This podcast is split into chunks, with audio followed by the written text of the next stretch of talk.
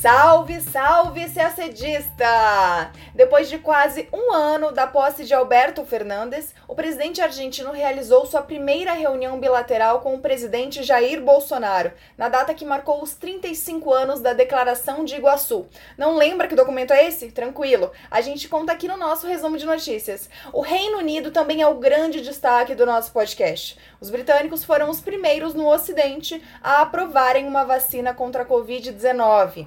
Na África, destaque para o massacre na Nigéria, atribuído ao grupo jihadista Boko Haram, e para os conflitos na região do Tigré, na Etiópia, que continuam mesmo depois que o exército etíope passou a controlar a capital da região.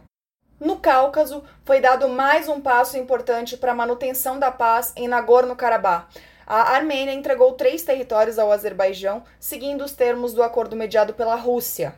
E no Irã, uma lei ameaça enterrar o pacto nuclear de 2015 em mais uma tentativa de pressão sobre os Estados Unidos. Tudo isso a gente conta agora em detalhes no nosso podcast. No dia 30 de novembro, todo ano, é comemorado o Dia da Amizade Brasil-Argentina, em referência à data em que foi assinada a Declaração de Iguaçu. Aquele parênteses rápido para lembrar desse documento fundamental na relação bilateral entre Brasil e Argentina. A Declaração de Iguaçu foi assinada em 1985 pelos presidentes da época, José Sarney e Raul Alfonsin, e foi considerada um marco no aprofundamento da integração política e econômica entre os dois países que acabavam de restaurar seus regimes democráticos. O documento também lançou as bases para a criação da Agência Brasileiro-Argentina de Contabilidade e Controle de Materiais Nucleares, a ABAC que permitiu aos dois países construir um sistema de garantias para a utilização da energia nuclear com fins exclusivamente pacíficos, superando décadas de desconfianças mútuas. Pois bem, voltando aos dias de hoje, neste 30 de novembro, que caiu na segunda-feira, o presidente Jair Bolsonaro realizou sua primeira reunião bilateral com o presidente argentino, Alberto Fernandes, em comemoração aos 35 anos da assinatura da Declaração de Iguaçu. A reunião, feita a convite do presidente brasileiro, ocorreu virtualmente e contou com a participação do ex-presidente José Sarney. O Ministério das Relações Exteriores aqui do Brasil divulgou uma nota afirmando que a reunião proporcionou oportunidade para que os dois presidentes confirmassem seu desejo de trabalhar juntos em prol do desenvolvimento dos seus países, notadamente no aperfeiçoamento do Mercosul e nas negociações comerciais do bloco com outros parceiros, de acordo com a nota, os presidentes também trataram de assuntos como cooperação em segurança e defesa, em ciência e tecnologia, em energia nuclear e no combate aos desafios criados pela pandemia. Esse primeiro encontro bilateral entre os presidentes ocorreu quase exatamente um ano após o início do governo de Fernandes. O presidente argentino tomou posse em dezembro do ano passado. Na cerimônia de posse, Bolsonaro enviou seu vice, Hamilton Mourão, marcando a primeira vez desde 2003 em que um presidente brasileiro não comparece à cerimônia de posse de um presidente argentino.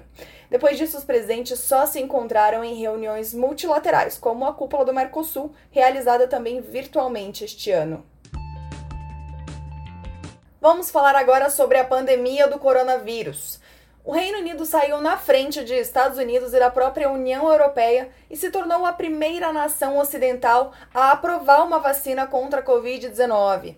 A vacina desenvolvida pelo consórcio entre a norte-americana Pfizer e a alemã BioNTech foi aprovada pela Agência Regulatória de Medicamentos e Saúde do Reino Unido na quarta-feira, dia 2, para uso emergencial. O governo britânico afirmou que vai começar a imunizar uma parte da população já na semana que vem. Profissionais de saúde deverão ser os primeiros a se vacinarem. Foram reservadas 40 milhões de doses, também de acordo com as autoridades britânicas. Isso é o suficiente para vacinar um terço da população, já que são necessárias duas doses dessa vacina por pessoa para garantir a imunização. A meta do governo britânico é que até a Páscoa de 2021 o país possa começar a retornar à normalidade, mesmo que milhões de pessoas ainda não estejam vacinadas.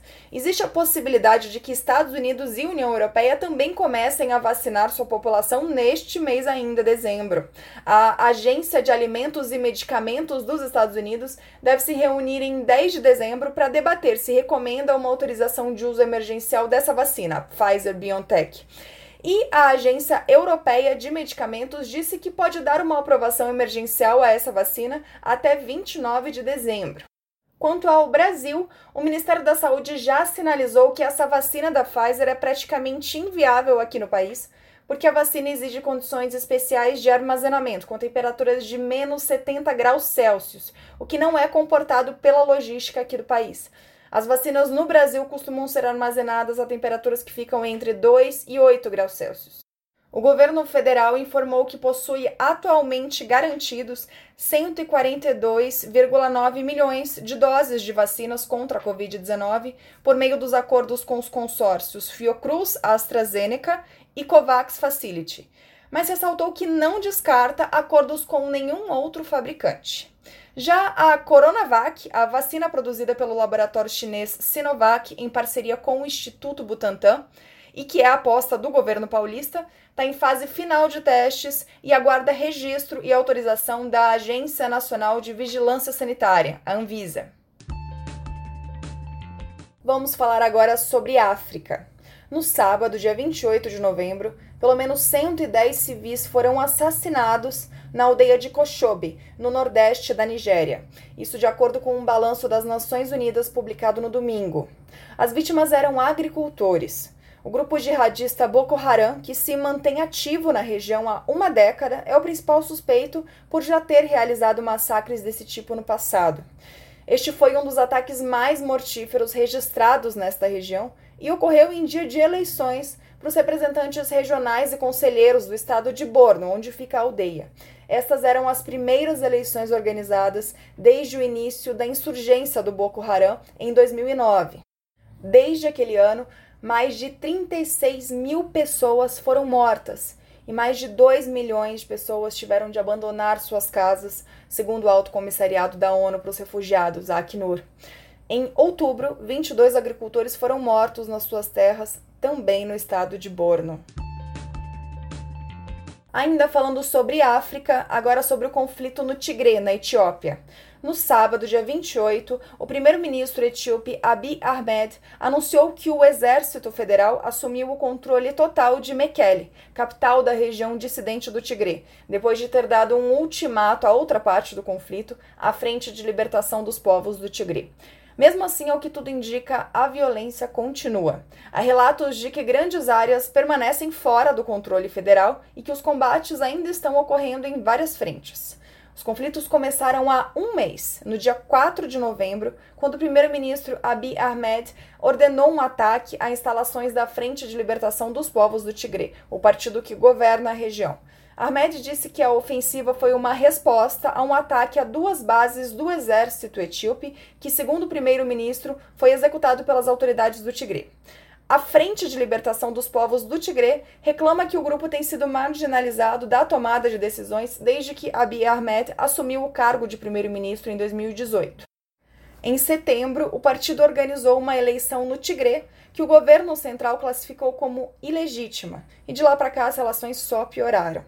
Na quarta-feira, essa semana, dia 2, o governo central da Etiópia e a ONU chegaram a um acordo para canalizar ajuda humanitária para a região. O pacto, anunciado por autoridades da ONU, permitirá que agentes humanitários tenham acesso às áreas controladas pelo governo em Tigre. Não há dados oficiais, mas a estimativa é que o conflito já tenha provocado a morte de milhares de pessoas e que tenha forçado o deslocamento de outras milhares para os países vizinhos, principalmente o Sudão, e a região de Nagorno-Karabakh, no Cáucaso, volta a ser assunto do nosso podcast. Foi concluída nesta terça-feira, dia 1, a devolução dos territórios prevista no acordo que encerrou os conflitos na região. O acordo assinado no dia 9 de novembro por Armênia e Azerbaijão com mediação russa prevê que os armênios desocupem os sete distritos do Azerbaijão em torno de Nagorno-Karabakh, distritos esses tomados na guerra entre os países na década de 90. Quatro desses territórios já tinham sido recuperados por forças do Azerbaijão durante os conflitos deste ano, e a novidade é que a Armênia cumpriu com o combinado e os outros três foram devolvidos ao Azerbaijão.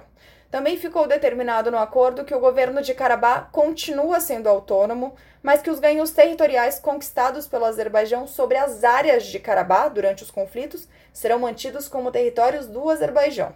Os corredores que ligam a região de Nagorno-Karabakh à Armênia serão controlados por pelo menos cinco anos por 2 mil soldados de uma força de paz russa. Nagorno-Karabakh fica oficialmente no território do Azerbaijão, mas tem população de maioria armênia. A disputa pela região levou a uma guerra entre os dois países, Armênia e Azerbaijão, em 1991. Esses conflitos foram congelados em 94 com uma vantagem para a Armênia, que manteve suas forças ocupando esses distritos do Azerbaijão. Os conflitos voltaram em setembro deste ano, quando o Azerbaijão passou a atacar o território de Nagorno-Karabakh, alegando que havia sido atacado antes por forças armênias. Os embates foram encerrados com esse acordo mediado pela Rússia, mas dessa vez com uma vantagem para o Azerbaijão, que oficialmente, a partir desta semana, tem soberania sobre todos os sete distritos ocupados na Guerra dos anos 90 e também sobre cerca de 30% da região de Nagorno-Karabakh. Mas é claro que as consequências humanitárias desses dois meses de conflito vão perdurar. O comando da Força de Paz Russa estima que 90 mil dos 140 mil habitantes de Nagorno-Karabakh deixaram suas casas durante o conflito. Desses, 26 mil já voltaram, às vezes até para áreas devastadas por bombardeios. Os russos estimam que pelo menos 4 mil pessoas morreram nos conflitos. O assunto agora é Irã. Na terça-feira, dia 1, o país aprovou uma lei que permite o enriquecimento de urânio nos níveis praticados antes da assinatura do JCPOA, o Acordo Nuclear de 2015. Essa lei também impede o acesso de inspetores internacionais às instalações nucleares iranianas. Mas tem um detalhe: isso só vai acontecer se as sanções norte-americanas ao país não forem suspensas até fevereiro. E essa data, fevereiro, não foi estipulada por acaso. No dia 20 de janeiro, Joe Biden assume a presidência dos Estados Unidos e terá condições de negociar com os iranianos algo impensável na gestão atual do presidente Donald Trump. Em uma entrevista ao jornal New York Times, publicada na quarta-feira, Biden disse que os Estados Unidos retirariam as sanções impostas por Trump e voltariam ao acordo nuclear de 2015 se os iranianos se comprometessem novamente a respeitar os termos negociados. Voltando à lei aprovada nesta semana, o presidente do Irã, Hassan Rouhani, representante do país no acordo de 2015, criticou a decisão do parlamento, que chamou de contraproducente e danosa à diplomacia. Já a Agência Internacional de Energia Atômica, a AIEA, organismo da ONU responsável pelas inspeções, disse que a lei não prejudicará a cooperação entre o Irã e a agência. A nova lei iraniana além de ser interpretada como uma forma de pressionar os Estados Unidos, também foi uma resposta ao assassinato de Mohsen Fakhrizadeh, o principal cientista nuclear do país que foi morto a tiros em uma emboscada em Teherã na sexta-feira passada. Na ocasião, o Ayatollah Ali Khamenei prometeu vingança. O governo do Irã suspeita que autoridades de Israel estejam envolvidas no atentado. O cientista assassinado era apontado por agências de inteligência dos Estados Unidos e de Israel como o chefe de um projeto secreto iraniano para dominar o processo de fabricação de armas nucleares. Já o Irã sempre manteve o discurso de que seu projeto de energia nuclear é voltado para fins pacíficos. E a gente termina o nosso podcast por aqui. Uma ótima semana, bons estudos e até sexta-feira que vem.